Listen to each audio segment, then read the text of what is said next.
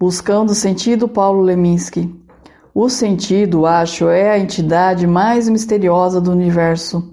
Relação, não coisa, entre a consciência, a vivência e as coisas e os eventos. O sentido dos gestos, o sentido dos produtos, o sentido do ato de existir. Me recuso a viver num mundo sem sentido. Estes anseios, ensaios, são incursões em busca de sentido. Por isso, o próprio da natureza do sentido, ele não existe nas coisas, tem que ser buscado, numa busca que é a sua própria fundação. Só buscar o sentido faz realmente sentido. Tirando isso, não tem sentido.